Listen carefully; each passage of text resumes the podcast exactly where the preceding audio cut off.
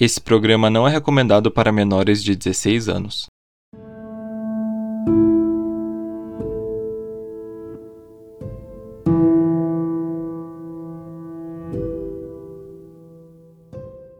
Boa noite, detetives. Eu sou Rodolfo e essa semana estamos aqui reunidos para entrar em mais um caso. Em 2010, uma advogada desaparece a caminho de casa. Quase três semanas depois, seu corpo é encontrado dentro do carro, afundado em uma represa. O principal suspeito é seu ex-namorado, que insiste em dizer que é inocente. Hoje vamos falar sobre o caso Mércia Nakashima.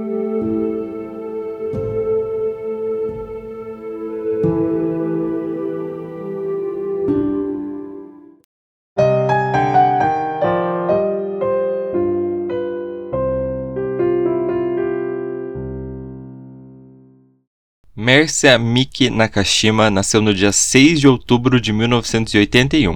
Ela era filha de Makoto e Janete Nakashima. Ela tinha um irmão chamado Márcio e uma irmã chamada Cláudia. O pai era descendente de imigrantes japoneses e todos moravam em Guarulhos na época do crime.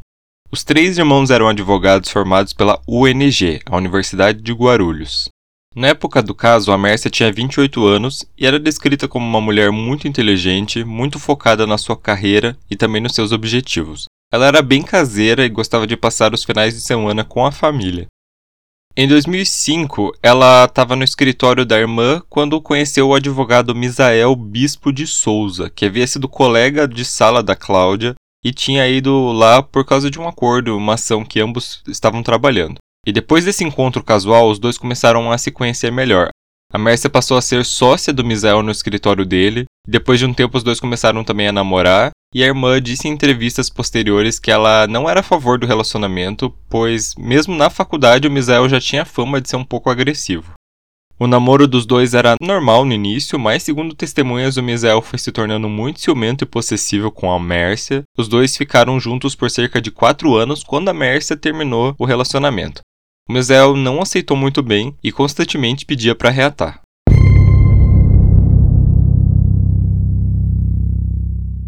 Depois de um almoço em família, a Mércia se despediu dos seus parentes e saiu em direção à casa dela. No outro dia, ela não apareceu para trabalhar. A família ficou preocupada e tentou entrar em contato de diversas formas, porém sem sucesso. A Cláudia disse que eles fizeram um boletim de ocorrência quanto ao desaparecimento mas, segundo ela, a polícia de Guarulhos não deu muita importância. O Márcio, que era uma pessoa um pouco mais conhecida na cidade, ele entrou em contato com um repórter que se interessou em gravar uma matéria sobre o caso, e foi após essa reportagem que toda a imprensa começou a noticiar o desaparecimento da Mércia. Apesar do caso ser de Guarulhos, a família insistiu para que fosse para o Departamento de Homicídios e Proteção à Pessoa, o DHPP, de São Paulo, que na época era comandado pelo delegado Antônio Assunção de Olim. Durante o período que ficou desaparecida, a família recebeu mais de 4 mil ligações com pistas sobre o paradeiro da Mércia, e essas pistas todas eram passadas para o delegado, porém a grande maioria eram pistas falsas. Isso é um fenômeno que acontece em casos de grande repercussão. No dia 10 de junho, a família recebeu o telefonema de alguém que dizia estar pescando quando ouviu gritos e viu o carro da Mércia ser afundado em uma represa na cidade de Nazaré Paulista, que ficava a cerca de 50 quilômetros de Guarulhos. O pai da Mércia foi até a cidade junto com um bombeiro que mergulhou na tentativa de encontrar o carro. E para surpresa de todos, o carro realmente estava lá. Dentro foi encontrado o celular dela, uma blusa e alguns CDs, além de um colchonete no porta-malas, porém não havia sinais da Mércia. Um dia depois disso, o corpo dela foi encontrado boiando na mesma represa.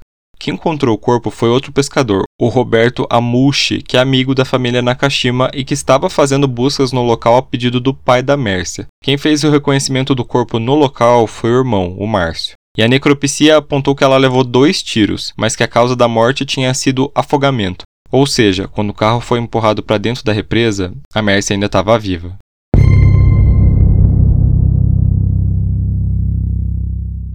Antes do corpo ser encontrado, uma das teorias era de que a Mércia teria sido sequestrada. Porém, isso foi descartado devido à falta de um contato dos sequestradores. E já nesse ponto, o delegado Olin já tratava o Misael, o ex-namorado, como o principal suspeito. O Misael disse em depoimento que os dois já tinham terminado o relacionamento em 2009, porém eles continuavam se vendo. Inclusive, eles haviam saído juntos na sexta e no sábado anterior ao desaparecimento. No dia do crime, ele afirmou que ele estava com uma garota de programa, porém ele não sabia o nome dela e nem conseguiu dar uma descrição precisa dela. Além disso, o Misael apresentou diversas provas, entre aspas, que, segundo ele, seriam indicadores de que ele não teria motivos para matar a Mércia, como as entradas do cinema, o comprovante do estacionamento e algumas notas fiscais de restaurantes que os dois foram juntos.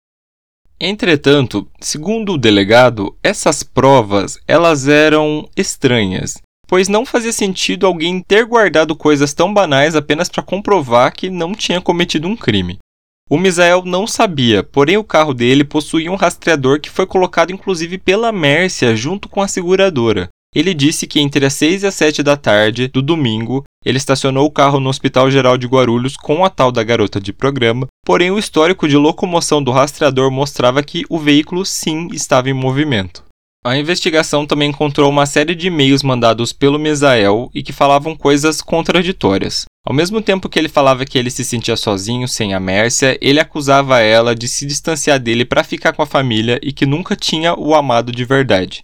A investigação foi prosseguindo e apareceu um outro nome de interesse, o Evandro Bezerra da Silva, um homem que morava em Nazaré Paulista e que já tinha trabalhado para o Misael como segurança. O Evandro tinha parentes próximos da represa e conhecia bem o local.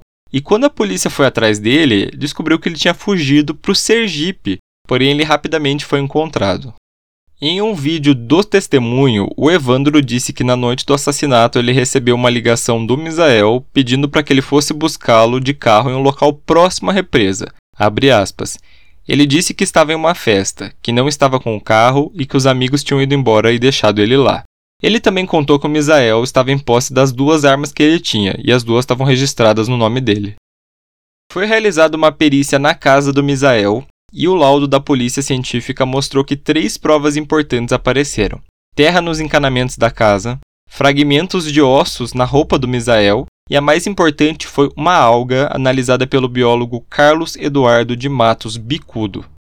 Ele analisou lâminas com restos de sedimento do sapato e do tapete do carro do Misael e encontrou exemplares de uma alga subaquática de água doce que habita margens de represas e exige substrato para se fixar. Alga essa idêntica à que existe na represa de Nazaré Paulista. Além disso, o perito concluiu que as algas no sapato do Misael não estavam ali por mais de três semanas, pois ainda havia características internas das células dela. Uma outra pista importante foi sobre os números de telefone que o Misael tinha. Ele tinha cinco números de telefone conhecidos e um sexto número que não estava no nome dele. No dia do crime, ele recebeu ligações de parentes da Bahia, da Mércia e do Evandro nesse sexto número, que posteriormente não foi mais usado. Bom, e com tudo isso, o que a polícia concluiu?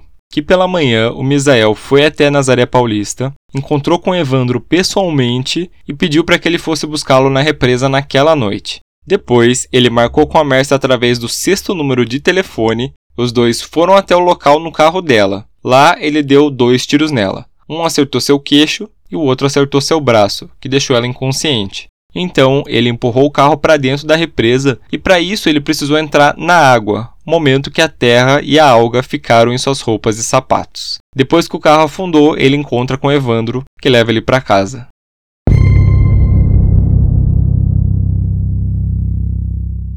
Como eu falei anteriormente, o Misael era advogado e ele também era policial militar aposentado. Ele foi descrito pelo delegado Olim como uma pessoa muito soberba que se achava, assim, o rei de Guarulhos. Em 1999, ele sofreu um acidente, ele recebeu uma descarga elétrica muito forte que causou uma deficiência na mão, que impossibilitou ele de continuar trabalhando como PM. O Márcio conta em entrevistas que a Mércia ela era muito alegre, muito comunicativa, porém ela se tornava acanhada e tímida na presença do Misael. O delegado diz que a família forçou um distanciamento para que a Mércia se afastasse do Misael, e foi isso que ela fez. Então, após o término do namoro, os familiares perceberam que o Misael começou a stalkear a Mércia. Ele ligava para ela, ligava na casa de parentes perguntando se ela estava lá, ficava rondando a casa deles com o carro. A Mércia também trocou de número várias vezes, porém ele sempre acabava descobrindo. E segundo o delegado, o Misael matou a Mércia porque ele se sentia humilhado e usado por ela, já que mesmo com o fim do namoro, os dois continuavam se vendo, porém a Mércia não queria que ninguém soubesse.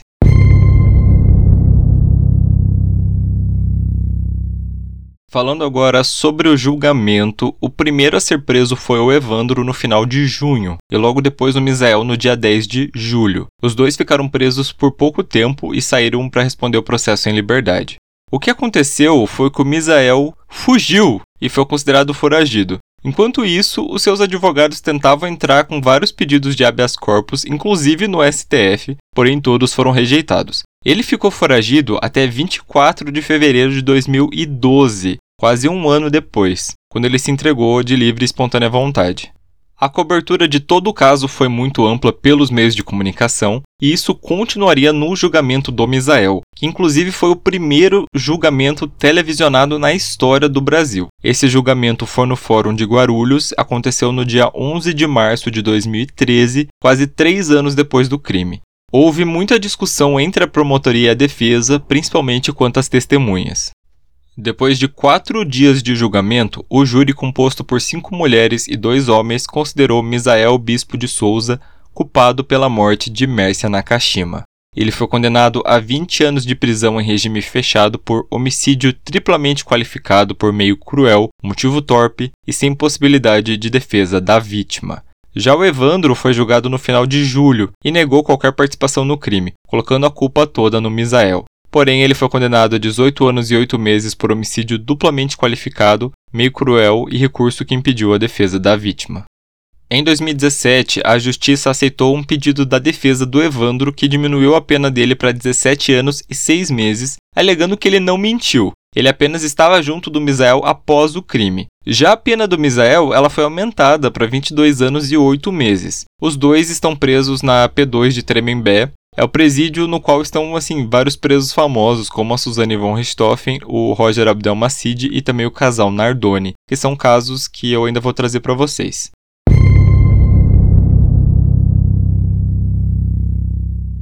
O Márcio disse que seus pais nunca mais foram os mesmos, que a mãe dele vive à base de remédios controlados e teve crises de hipertensão muito sérias, com a pressão dela chegando a 26 por 16. Uma tia da Mércia, que era muito apegada com ela, ela entrou em uma depressão profunda e acabou falecendo um tempo depois.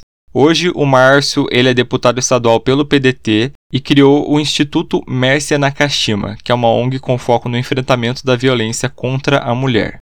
A irmã, a Cláudia, disse que chorou tanto na época do caso que hoje ela não consegue mais chorar.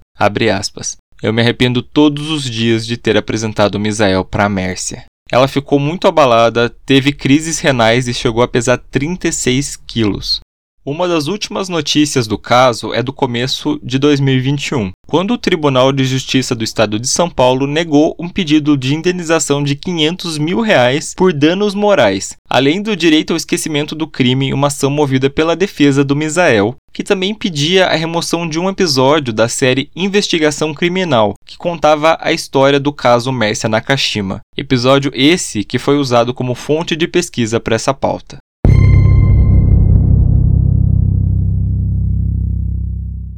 Detetives, esse foi o caso de hoje. Todas as fontes utilizadas para a composição dessa pauta vão estar na descrição. Se você gostou do nosso trabalho, você pode ajudar o podcast a crescer seguindo a gente nas redes sociais através do Twitter e do Instagram, podcastcdd. Você também pode entrar no nosso site, o www.podcastcdd.com.br, para ter acesso à versão escrita e ver algumas imagens referentes ao caso. Se você puder, você também pode nos ajudar financeiramente através da plataforma apoia.se barra podcastcdd a partir de um real por mês. Ou se preferir, você pode doar qualquer valor através do Pix pela chave podcastcdd.gmail.com. Então a nossa reunião fica por aqui, nos vemos na semana que vem.